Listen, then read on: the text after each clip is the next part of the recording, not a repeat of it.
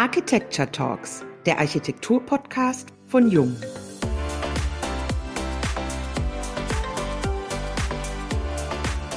Intuition oder Ratio? Mischung. Neu bauen oder den Bestand wahren? Mein Herz schlägt für den Bestand. Wirklich, es gibt viele grandiose Bauwerke und auch wir bauen ja gelegentlich neu. Aber nichtsdestotrotz, wir haben aktuell auch die Debatte hier in Hannover, muss ich sagen, wir müssen mit dem Bestand arbeiten. Nicht nur im klimapolitischen Sinne, auch was Baukultur angeht. Macherin oder Dienstleisterin? Macherin, würde ich sagen. Oder Beraterin, so sehe ich mich, glaube ich. Und ich glaube, so werden wir auch gesehen als Büro oder auch ich als Person. Und ich glaube, ich bin keine Verwalterin und insofern kommt da vielleicht das Thema Macherin eher dem nah, was mich treibt. Die Frage nach der Gestaltung unserer Zukunft nimmt im Alltag der Architektin Dilek Ruf eine große Rolle ein. Nicht nur für ihr Architekturbüro BBU Projekt, sondern auch als Vorsitzende des Bundes Deutscher Architektinnen und Architekten BDA Landesverband Niedersachsen.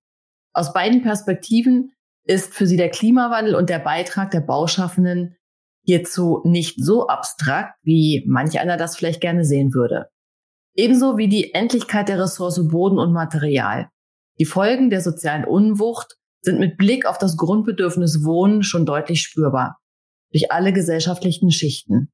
Warum die Legruf die gesetzlichen Rahmen, aber auch das gesellschaftliche Mindset in einer Sackgasse sieht und welche Auswege es hier geben kann, darüber sprechen wir, Eva Maria Herrmann und Wiebke Becker, heute mit der Architektin in unserem Podcast. Vielen Dank, ich freue mich sehr drauf. Herzlich willkommen an dieser Stelle auch von meiner Seite zu den heutigen Jungen Architecture Talks. Schön, dass Sie heute bei uns sind. Vielen Dank für die Einladung.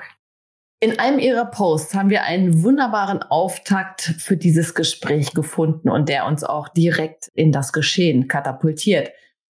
Sie haben gesagt, es ist frustrierend, als Gesellschaft wohlwissend mit 180 Kilometer pro Stunde auf eine Mauer zuzurasen, aber nicht wirklich zu bremsen oder die Richtung zu verändern.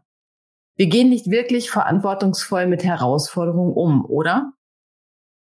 Ich glaube, das kann ich vielleicht soweit beantworten, dass die Frustration relativ ist, weil ich schon den Eindruck habe, dass wir aktuell in einer Zeit sind, die Wandel will und zulässt und wo es auch breite Allianzen gibt.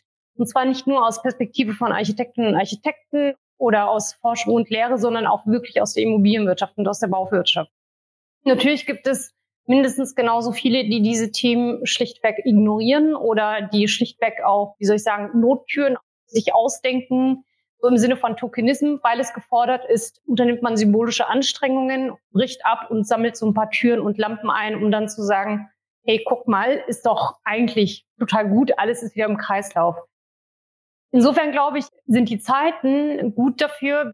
Wenn nicht jetzt, dann wäre es wirklich sehr, sehr frustrierend, weil das Bewusstsein darüber, was all diese Themen bedeuten, also sprich zum Beispiel diese Klimaperspektive, aber auch die sozialpolitische Perspektive, das ist so stark auch im öffentlichen Bewusstsein und das ist so stark auch im politischen Raum angekommen, dass ich glaube, dass wir dort in jedem Falle heute die Möglichkeit haben, vielleicht stärker denn je die Weichen ein Stück weit anders zu setzen und eben nicht mit 180 weiter zu rasen und zu meinen, dass wir einfach so weitermachen können wie bisher und einfach das eine gegen das andere austauschen. Also die Art und Weise, wie wir bauen, zu meinen, wir brechen ab, setzen dann Holzhybridbau hin und dann ist gut. Oder wir verschwenden weiteren Ressourcen oder wir erhöhen weiter unsere Ansprüche. Ja, also insofern, die Weichen sind, glaube ich, günstig. Die Weichen sind günstig. Das heißt aber auch, wir brauchen trotzdem immer noch ein Umdenken auf den verschiedenen Ebenen. Also die Bodenpolitik, das Planungs-, das Baurecht, die Rolle der verschiedenen Akteure. Und da sind wir noch überhaupt nicht beim konkreten Bauen. Und das ist so die berühmte Henne-Ei-Problem oder das Kaninchen vor der Schlange. Womit beginnen wir? Im Moment reden wir immer noch, aber wie kommen wir ins Machen?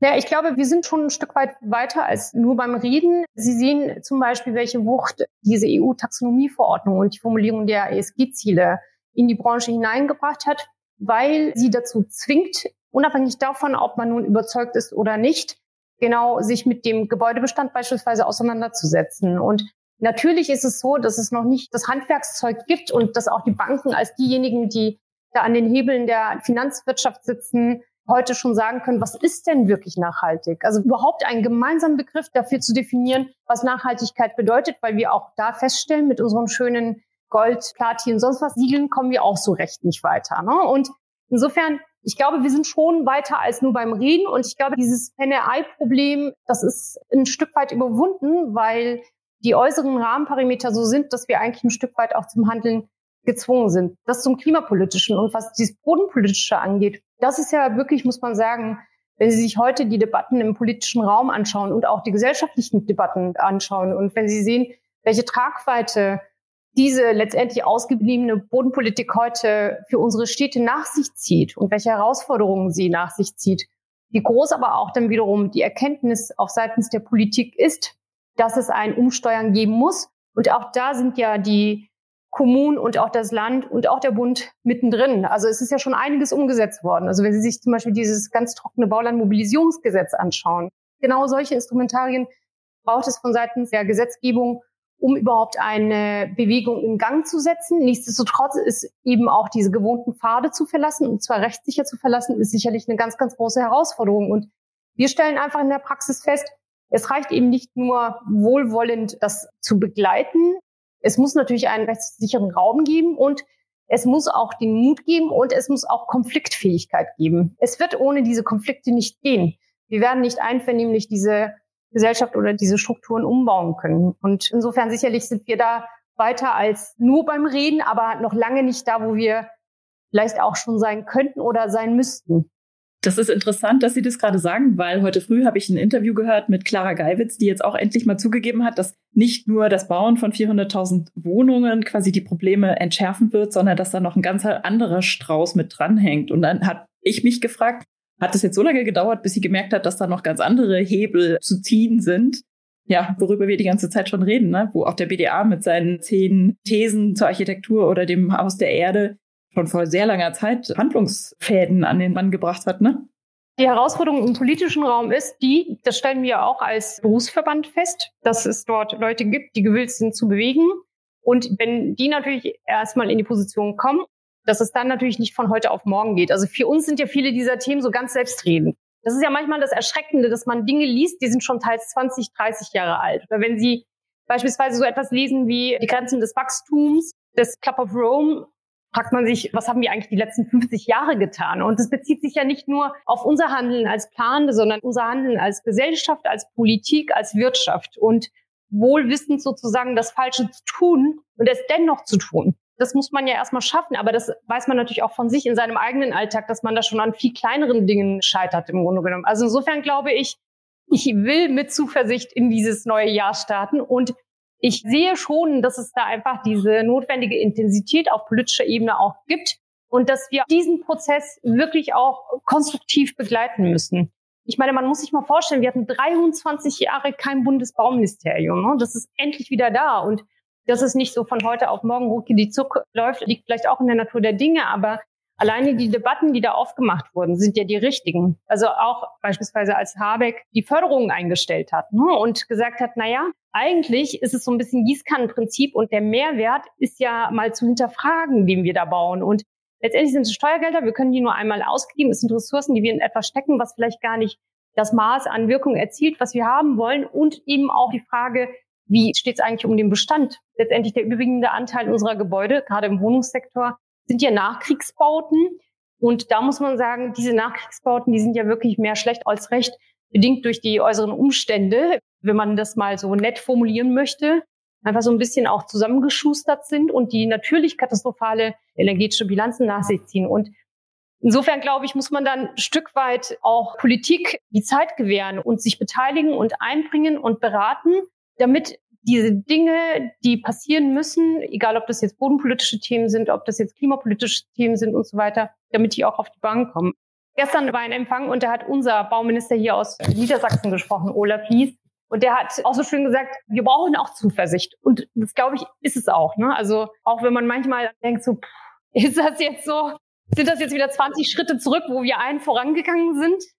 Und wissen Sie, das Interessante ist ja, diese Debatte hat ja im Grunde genommen ihren Höhepunkt gefunden, als dann diese EU-Taxonomieverordnung beschlossen wurde. Und ich glaube auch die Klarheit da war, dass auch dort, wo einfach ein ganz, ganz großer Hebel ist, nämlich in der Finanzierung von Immobilienprojekten, dass dort jetzt nicht mehr ohne weiteres einfach irgendwie dieses, wir machen einfach weiter wie gewohnt, umgesetzt werden kann. Und Sie sehen da ja auch, welche Kräfte da entfaltet werden, im positiven und im Übrigen auch im negativen Kräfte entfaltet werden. Und dass letztendlich es sicherlich auch eine ganze Reihe von Unternehmen gibt, die diese ökologische und soziale Fragestellung ganz einfach damit beantworten, zu sagen, ja, wir haben ja auch eine ökonomische Grundverantwortung. Das ist auch richtig. Also wir müssen dieses natürlich im Blick behalten. Aber die darf schlicht nicht dazu führen, dass wir aufhören, weiterzudenken. Es ist halt so bequem. Es ist so bequem. Genau. Sie haben eben schon angesprochen, auch es gehört Mut dazu und auch die Konfliktbereitschaft. Und Ihren Aspekt der Zuversicht, den können wir absolut nur teilen und auch alle darin bestärken, ja, die Zuversicht brauchen wir für all die Themen, die wir da haben. Äh, von der Architektenkammer gibt es ja den Vorstoß zu einer Gebäudeklasse E. Das kann man jetzt mit einfach oder Experiment interpretieren.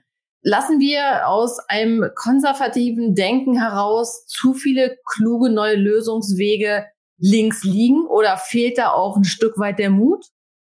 Ich glaube, so ein bisschen sowohl als auch. Also wenn man jetzt so den Blick in die Praxis lenkt und wir arbeiten ja wirklich auch mit vielen Wohnungsbauunternehmen auch zusammen. Wir haben bei einem größeren Projekt, was wir begleitet haben, auch wirklich die Vorstellung gehabt, am Anfang des Projektes haben wir verschiedene Konstruktionen untersucht und, und, und, und, und. Wir sind immer wieder an die Grenzen des Machbaren gekommen, in dem Moment, in dem es hieß, ah, was passiert eigentlich, wenn jemand klagt? Und das war spätestens das wirklich K.O.-Argument. Alleine bei sowas Banalem wie, wie viele Steckdosen braucht ein Raum wirklich? Ne? Und dann gibt es unsere schönen Richtlinien, die da sagen, wenn ein, weiß ich nicht, Wohnzimmer nicht mindestens, ich weiß jetzt also nicht. Also aus unserer Sicht werden natürlich ganz viele Steckdosen benötigt. Das ist ja, ja klar, Frau Ruth, ganz oder? Viele, genau. Deswegen führe ich auch dieses Beispiel an. Aber ich glaube, im Gegensatz zu vielen anderen Unternehmen ist ja Ihr Unternehmen auch eines, das sehr wohl um seine Verantwortung auch weiß und mit der auch entsprechend umgeht. Und nach diesen Richtlinien wäre es am besten, wenn man in einem 20 Quadratmeter Raum am besten 20 Steckdosen, Schalter, sonst was hätte. Das sind aber Ressourcen, die wir an einer Stelle verbrauchen, wo sie an anderer Stelle nicht zur Verfügung stehen. Und in dem Moment, in dem die Bereitschaft da ist, zu sagen, ja, wir weichen ab, wir lassen mal die Steckdosen, aber wir weichen anderen Themen ab. da kommen sie ganz schnell an die Grenze dessen, wo es heißt, okay, also über diese Hintertür der Rechtsprechung sind viele DIN-Richtlinien, die Empfehlungen sind, letztendlich zu Baurecht geworden, indirekt. Ne? Und ich glaube, es mangelt den Unternehmen gar nicht an Mut, also den Unternehmen, mit denen wir zusammenarbeiten, sondern eher die Gewissheit, wenn es Leute gibt, die klagen, und die gibt es leider auch immer häufiger, dann ziehen sie den kürzeren.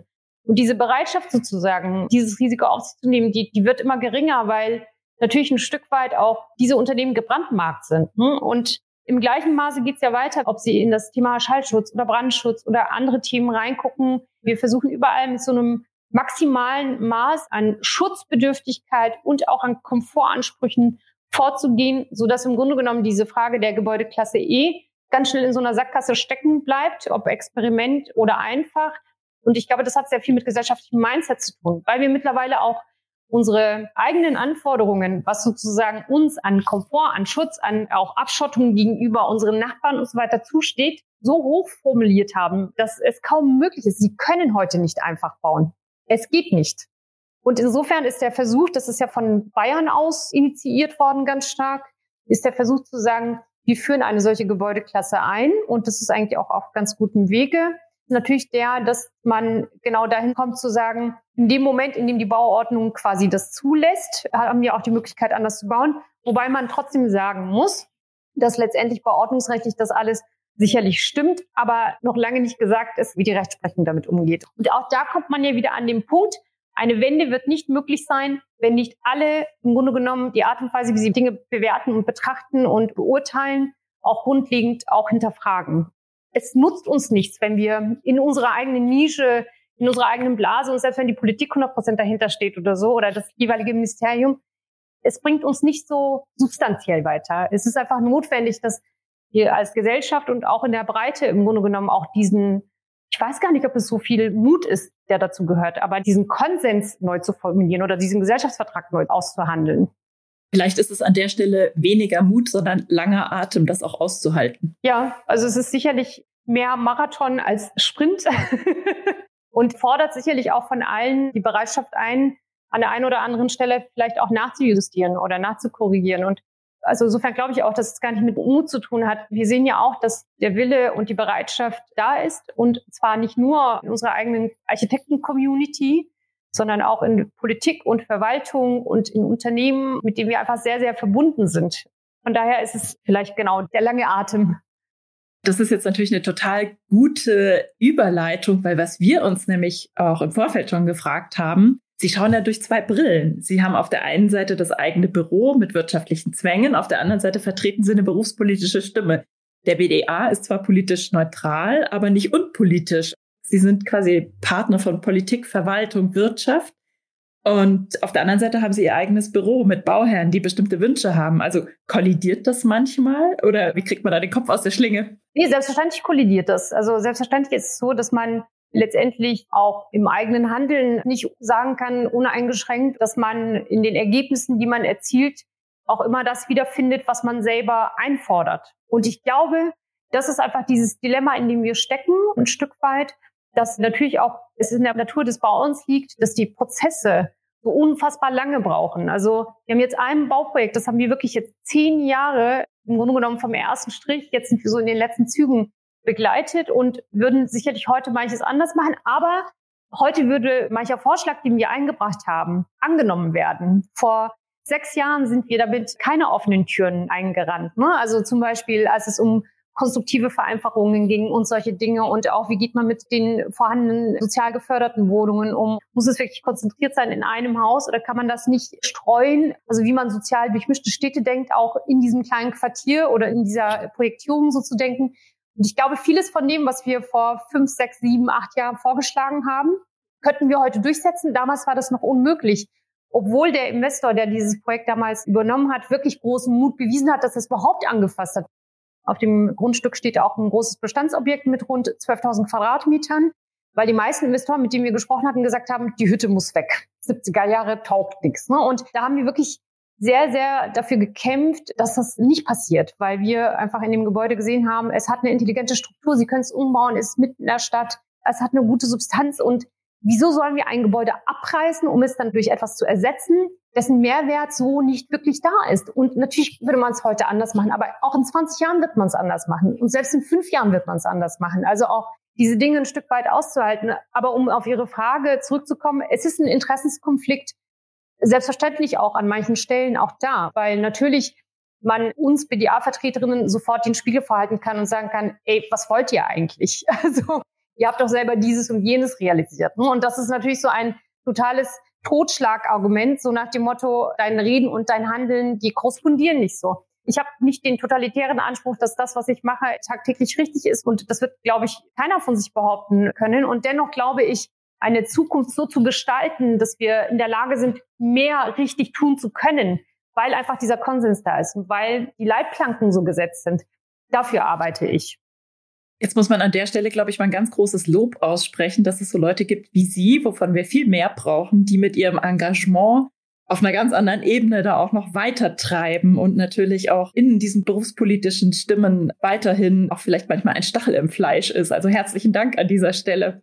Da kann ich den Dank nur zurückgeben, auch in Ihre Richtung. Wir haben ja auch auf der Real Estate Arena auch dank Ihrer Unterstützung, Frau Becker, die Idee, die wir haben, nämlich, dass wir kooperativ gemeinsam und in Partnerschaft mit Politik, mit Verwaltung, mit Unternehmen und so weiter an diesen Themen diskutieren und die auch voranbringen. Also insofern, deshalb bin ich wieder da. Ich glaube, wir sind in einer guten Zeit, in der viele über diese Bereitschaft verbunden sind, in der es genau diese Allianzen gibt. Den Eindruck habe ich auch, Frau Ruf. Wir nehmen es genauso wahr, dass da doch viele willens sind, diese Dinge anzugehen, sich wirklich große Mühe geben. Ich kann das auch sagen als Vertreterin im Namen von Jung bei den BDA-Partnertagen, wo ja auch andere Industrieunternehmen dabei sind. Und da sind schon viele Unternehmen, die diese Themen sehr, sehr ernst nehmen und eben auch sehen, ihren Beitrag dazu zu leisten. Und bei dem Heinze Klimafestival, ich habe das hier in der Podcast-Reihe schon das ein oder andere Mal zitiert, war für uns auch einer der ganz wesentlichen Aspekte, dass diese ganzen Themen, die wir jetzt eben schon hatten, auch nur gemeinsam gelöst werden können und wir das nur gemeinsam hinbekommen, eben genau in diesen Formaten, Austausch, Dialogen, die wir gemeinsam planen und dann freuen wir uns auch auf die Real Estate in Hannover die ja dann demnächst auch vor der Tür steht, auch da wieder bei sein zu dürfen. Wir kommen jetzt kaum raus aus dem Loben. Also ich finde ja jetzt diesen nächsten Aspekt, den wir haben, auch wahnsinnig spannend und finde es ganz toll, dass Sie dafür auch eine Auszeichnung bekommen haben, denn da geht es um das Thema Frauen in Führung. 2021 wurde Ihnen der Stadt Hannover Preis Frauen machen Standorte verliehen, eine Ehrung erfolgreicher Unternehmerinnen in Hannovers Wirtschaft. Was bedeutet Ihnen diese Auszeichnung? Ich habe mich natürlich wahnsinnig darüber gefreut, weil das zehnte Jubiläum meines Büros bevorstand. Es ist natürlich eine große Ehre, dass man eine solche Auszeichnung bekommt. Noch mehr hat es mich aber auch gefreut, dass es offensichtlich für auch junge Frauen ein wichtiges Signal ist. Und ich glaube auch unabhängig von der Branche, in der ich nun tätig bin. Und ich glaube, die Frage der Rolle der Frau in unserer Gesellschaft ist eben eine, die momentan sich ja auch stark in der Diskussion befindet, auch zu Recht in der Diskussion befindet. Und insofern, was dieser Preis macht, ist ja, dass er Öffentlichkeit für Biografien verschafft, die vielleicht leider, muss man sagen, noch relativ unüblich sind. In meiner Branche zumindest ist es so, dass es einfach wirklich wenig, wenig Frauen gibt, viel zu wenige, die zum Beispiel auch als Architektin in die Selbstständigkeit gehen. Und das hat ja nicht damit zu tun, dass es zu wenige begabte Architektinnen gäbe. Ganz im Gegenteil, wir engagieren uns ja schon lange auch an Hochschulen und Universitäten und hier auch an der Fakultät für Architektur und Landschaft in Hannover, wo wir zweimal im Jahr jeweils einen Preis vom BDA Hannover aus verleihen. Und wenn Sie dort im Grunde genommen sehen, das sind 70 Prozent weibliche und 30 Prozent männliche Studierende. Und bei der Auswahl achten wir überhaupt nicht darauf, dass wir quasi nach Quote auswählen, dass diese 70-30 sich abbilden müssen. Das tut es aber automatisch, weil es keinen Unterschied gibt zwischen den Fähigkeiten von Männern und Frauen. Und das bildet sich aber nachher im Berufsleben nicht ab. Und das ist das, was mich auch so bewegt hat. Die Reaktionen, die nach dieser Verleihung kamen, dass es wirklich, glaube ich, auch so ein Stück weit stellvertretend ich das für viele andere entgegengenommen habe. Und es ist natürlich auch schon eine große Anerkennung für die Leute, mit denen ich arbeite, ob das jetzt meine Auftraggeber sind oder ob das mein Team ist oder, oder, oder. Und auch die Menschen, mit denen wir hier einfach in unseren Projekten zu tun haben. Also insofern, ja, große Freude und vielleicht auch ein bisschen Stolz. Das dürfen Sie sein, auf jeden Fall. Und ich glaube, das ist auch ein Aspekt, was wir Frauen gerne lernen dürfen, eben auch stolz zu sein. Also es ist, glaube ich, immer so diese Frage, wie, wie kommt man zu dem, was man tun darf. Und das ist natürlich kein einsamer Weg, den man da geht, sondern auf diesem Weg begleiten einen einfach viele, viele, viele Menschen sehr wohlwollend. Und deswegen ist es eben auch möglich. Ne? Also insofern ist es natürlich keine Einzelleistung in dem Sinne, aber ich freue mich sehr drüber. Gab es denn jemanden, Frau Ruf, der Sie maßgeblich unterstützt hat, wo Sie sagen, da gibt's ein, zwei, drei Personen, Ach, ich glaube, ich könnte das gar nicht so, so eng einkreisen, ehrlich gesagt. Also natürlich ist es so, was ganz substanziell war, ist, ich habe ja zwei Kinder. 2006 habe ich mich ja mit dem ersten Büro selbstständig gemacht, 2012 dann mit meinem heutigen. Und meine Tochter ist 2008 zur Welt gekommen, mein Sohn Anfang 2011. Das heißt, dass natürlich ohne diese wirklich unfassbare Unterstützung aus familiärer Richtung es nicht annähernd möglich gewesen wäre, dass ich mit einem Grundgefühl dem hätte nachgehen können, was ich dann in der Lage war aufzubauen, wenn eben dieses nicht da gewesen wäre. Weil eigentlich ist man ja permanent zerrissen zwischen dem, dass man eigentlich nie dort ist, wo man gerade sein müsste, auch ein Stück weit. Mir hat es aber natürlich ein unfassbares Vertrauen mitgegeben, weil ich wusste, meine Mutter ist da oder meine Schwiegermutter ist da oder mein Mann ist da und auch all die anderen Menschen, mit denen man zu tun hatte. Letztendlich in dem Moment, in dem wir einen Auftrag bekommen, ist es natürlich auch ein Stück Vertrauen, was da in unsere Hände gelegt wird. Und auch gerade zu einem Zeitpunkt, wo man jetzt noch nicht so die Referenzen hat und, und nachgewiesen hat, wir können es, ist es ja auch ein Stück Risiko, was Auftraggeber eingehen. Und trotzdem sind die das eingegangen. Ne? Ich meine, ich war damals Anfang Mitte 30 und das ist in Deutschland leider ja nicht so selbstredend, dass man als junge Architektin, als junge Architekt da wirklich am Marktgeschehen so ohne weiteres und zügig teilnehmen kann. Ja, Sie haben vorhin gesagt, dass es eigentlich keinen Unterschied gibt zwischen der Architektur, die die Männer und die Frauen machen. Wir hatten vor einem Jahr, glaube ich, einen Podcast mit Benedetta Tayabur, die ja in ihren Architekturen schon sagt, dass es eine Art weibliche Architektur gibt oder eine sanftere, weiblichere Ausdrucksform. Und jetzt haben wir mit unserer Außenministerin Annalena Baerbock irgendwie auch so diesen Begriff der weiblichen Außenpolitik geprägt, wo wir gerade beim Thema sind. Gäbe es da ein Pendant in der Architektur? Ich glaube nicht. Also für mich persönlich, in meiner persönlichen Wahrnehmung ist es nicht so. Also selbst wenn Sie Architekten wie Tatjana Bilbao anschauen, die ja auch eine bestimmte Auffassung hat und aus dieser Auffassung heraus entsteht ja auch die Architektur, die sie macht. Und wenn ich mir jetzt Bauwerke zum Beispiel jetzt von Herzog Dimmeron anschaue, würde ich sagen, die sind jetzt nicht männlich. Natürlich ist Herzog Dimmeron auch etwas, was Baukunst ist und nicht Alltagsarchitektur. Vielleicht muss man dann nochmal unterscheiden zwischen Alltagsarchitektur und Baukunst, um diese Frage nochmal etwas differenzierter zu betrachten. Und in der Alltagsarchitektur glaube ich schon, dass es eine männlichere Form der Architektur gibt, die drückt sich aber oft, finde ich, in der Materialität aus. Also, dass einfach so eine gewisse technoidere Material, so ein Materialgemenge vielleicht ein Stück weit doch maskuliner verortet ist und dass vielleicht Frauen da durchaus anders rangehen. Aber auf der anderen Seite gibt es natürlich auch viele Kollegen, die wirklich unfassbar feinfühlige, warme Architektur generieren und gleichermaßen Kolleginnen, die sehr technoid sind. Also für mich persönlich, nein, ich glaube nicht, dass es eine feministische Architektur gibt. Gut, dann haben wir das auch geklärt. Das ist, wir werden das mal weiter beobachten und in unserem Podcast weiter die Frage stellen. Bin ich sehr gespannt.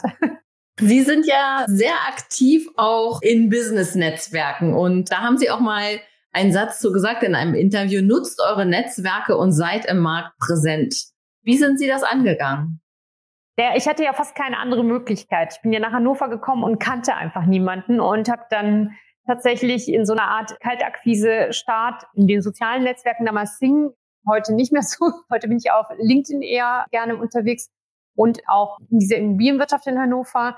Also insofern für mich hätte es gar keine andere Möglichkeit gegeben, als wirklich Netzwerkarbeit auch aktiv zu betreiben, weil ich einfach kein Netzwerk hatte. Das macht es vielleicht ein Stück weit einfacher, in dem Sinne, dass man einfach gezwungen ist, wirklich strategisch darüber nachzudenken, wie man Verbindungen aufbauen kann. Also ich bin da relativ eigentlich stringent, würde ich fast sagen, drangegangen, ja. Und man muss ja auch sagen, von 100 Bemühungen sind ja auch 98 gescheitert. Ne?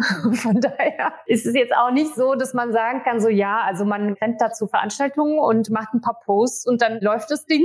Auch das ist ein Marathon, weil es natürlich auch sehr viel damit zu tun hat. Das eine ist ja ein Netzwerk aufzubauen das andere ist im Grunde genommen auch in der Zusammenarbeit unabhängig davon, ob das jetzt eine Projektarbeit ist oder ob es Gespräche sind oder so, also auch in diesem Zusammenkommen auch letztendlich als verlässlicher, loyaler und guter Partner wirken zu können. Ne? Und dieses Thema Netzwerk ist natürlich eins, was uns natürlich auch als Berufsstand sehr bewegt oder auch mich als BDA-Vertreterin sehr bewegt. Und da sehen wir ja, man kann Netzwerke auch nicht einfach quasi vererben. Es ist einfach schon dieses wirklich persönliche Engagement und vielleicht auch ein Stück weit die Frage der Authentizität, welche Interessen man da verfolgt. Und für mich war das natürlich schon auch, als ich nach Hannover gekommen bin, einfach so, so spannend, einfach neue Leute zu treffen und zu gucken und diese Stadt zu verstehen und ihre Menschen ein Stück weit kennenzulernen. Ja, Sie haben gerade zu Anfang gesagt, ne, bei 198 Mal scheitern. Also das ist ja auch eine Erfahrung, aufstehen und weitermachen. Ne? Das geht eben nicht so zack, flupp und das läuft, sondern da ist schon eine gewisse Kontinuität notwendig und ich nehme da schon einen gewissen Biss bei Ihnen auch wahr, zu sagen, ja, mache ich einfach weiter. Muss eben noch mehr, ne? Man fragt sich ja immer, wäre das Leben schöner oder einfacher gewesen, wenn man, wie manch anderer Kollege oder manche andere Kollegin, das Büro vom Papa übernommen hätte. Und ich bin mir manchmal da gar nicht so sicher, weil ich glaube, sicherlich hat beides Vor- und Nachteile und beides so seine eigenen Herausforderungen. Also diese Erkenntnis, und das werden ja alle teilen, die in irgendeiner Form auch sich mit Aufgaben auseinandersetzen, sei es nun der Aufbau eines Geschäftsmodells oder irgendwas anderes, Dinge bewegen zu können man wächst an den Dingen. Also man sagt ja so schön, man wächst an seinen Aufgaben. Und von daher glaube ich, hat es gar nicht jetzt mit Biss zu tun, sondern eigentlich auch immer so mit einer Erkenntnis, die sich da im Kopf abspielt, zu sagen, ah, okay, das ging nicht, aber dafür tut sich plötzlich eine ganz unverhofft neue Tür auf. Also auch ein Stück weit diesem Prozess und diesem Leben die Freiheit zu lassen, dass es auf seinen Weg gehen kann. Und ich habe ja erwähnt, dass ich da relativ strategisch vorgegangen bin und trotzdem war ich, glaube ich, so relativ frei im Kopf, weil ich im Grunde genommen etwas aufgebaut habe, wo ich auch die Freiheit hatte zu scheitern. Ich hatte sie natürlich nicht ganz, weil natürlich auch eine wirtschaftliche Abhängigkeit besteht. Das ist ein wunderbarer Übergang zu unserer letzten Frage, die immer eine sehr persönliche Frage ist. Mit diesem Engagement, wie Sie da reingegangen sind, traue ich Ihnen auch einen Kaltstart von 0 auf 100 zu. Und wir sind jetzt immer neugierig bei unseren Gesprächspartnerinnen. Gab es denn einen Plan B? Oder mit wem würden Sie gerne mal einen Tag tauschen, um einfach da was zu bewegen?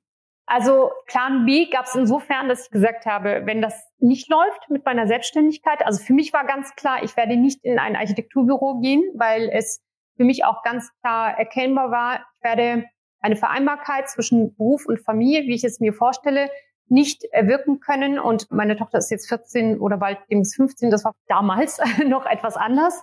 Da hat man heute vielleicht ein anderes Verständnis hoffentlich. Das wird nicht gehen. Und ich werde im Grunde genommen beruflich einfach total zurückfallen oder in den Aufgaben, die ich dann bearbeiten darf, einfach zurückfallen. Mein Plan B war, wenn das mit der Selbstständigkeit nicht funktioniert, dann gehe ich in einen Konzern, weil Konzerne dann doch ein deutlich stabileres Netz bieten an Möglichkeiten, sich auch eine Weile zurückzuziehen. Oder ich gehe in die Verwaltung. Auch das war eine Option. Ne? Also aber auf keinen Fall in eine kleine Struktur. Das war mein Plan B. Mit wem würde ich gerne tauschen? Also tatsächlich glaube ich mit Annalena Baerbock.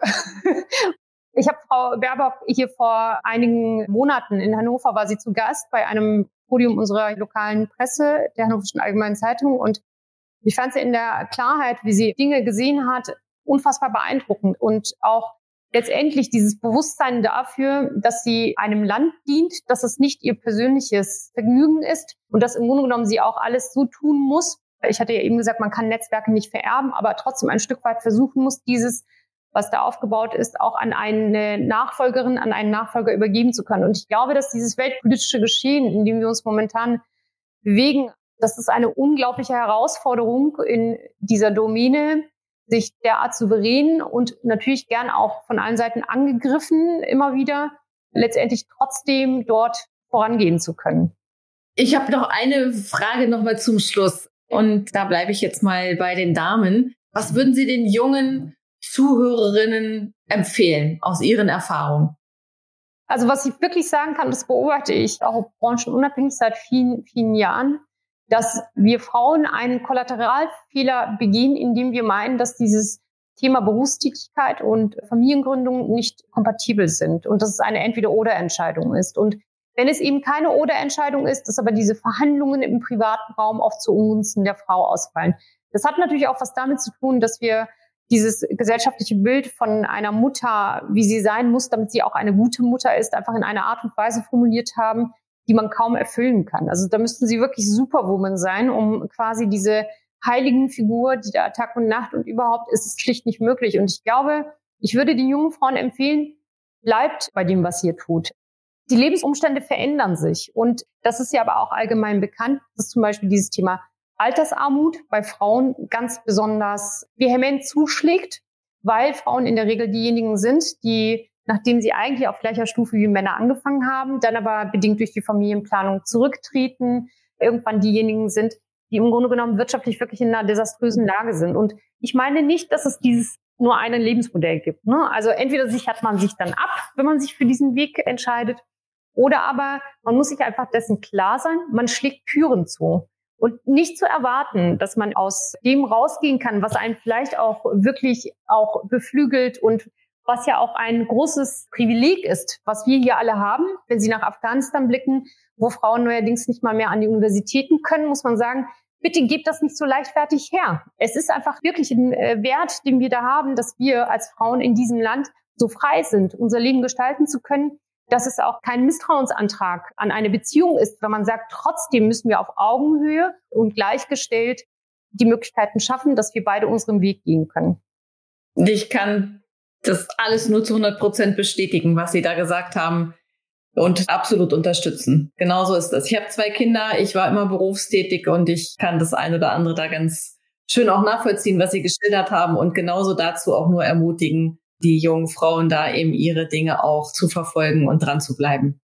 Ja, und ich glaube insofern, die jungen Frauen brauchen vielleicht auch ein paar Vorbilder und deswegen ist einfach Öffentlichkeit auch so wichtig. Also auch zu sehen, es gibt eine Frau Becker und es gibt eine Frau Herrmann und eine Frau Ruf und die gehen auch ihren Weg ne? und sind sicherlich dadurch nicht schlechtere Mütter, hoffe ich. Sagen meine Kinder. Meine auch, Gott sei Dank. Also ich würde sagen, das ist an dieser Stelle ein wunderbarer Schluss für unseren Podcast, weil wir so viel Energie und so viel Mut und so viel Mut machen und langen Atem hören, quasi hören können. Das ist ein Mutmach-Podcast. an dieser Stelle vielen herzlichen Dank für Ihre inspirierenden Worte. Die werden jetzt noch ein bisschen nachklingen und das ist wieder einer dieser Podcasts, die man ewig nochmal hören kann, weil man immer wieder einen neuen Aspekt finden wird, wo man wieder denkt, ah, da muss ich jetzt doch nochmal weiter drüber nachdenken und packen wir es gemeinsam an. Nehme ich mit aus diesem Gespräch. Wir danken für Ihre inspirierenden Worte und bis zur nächsten Folge der Jung Architecture Talks, dem Architektur-Podcast von Jung.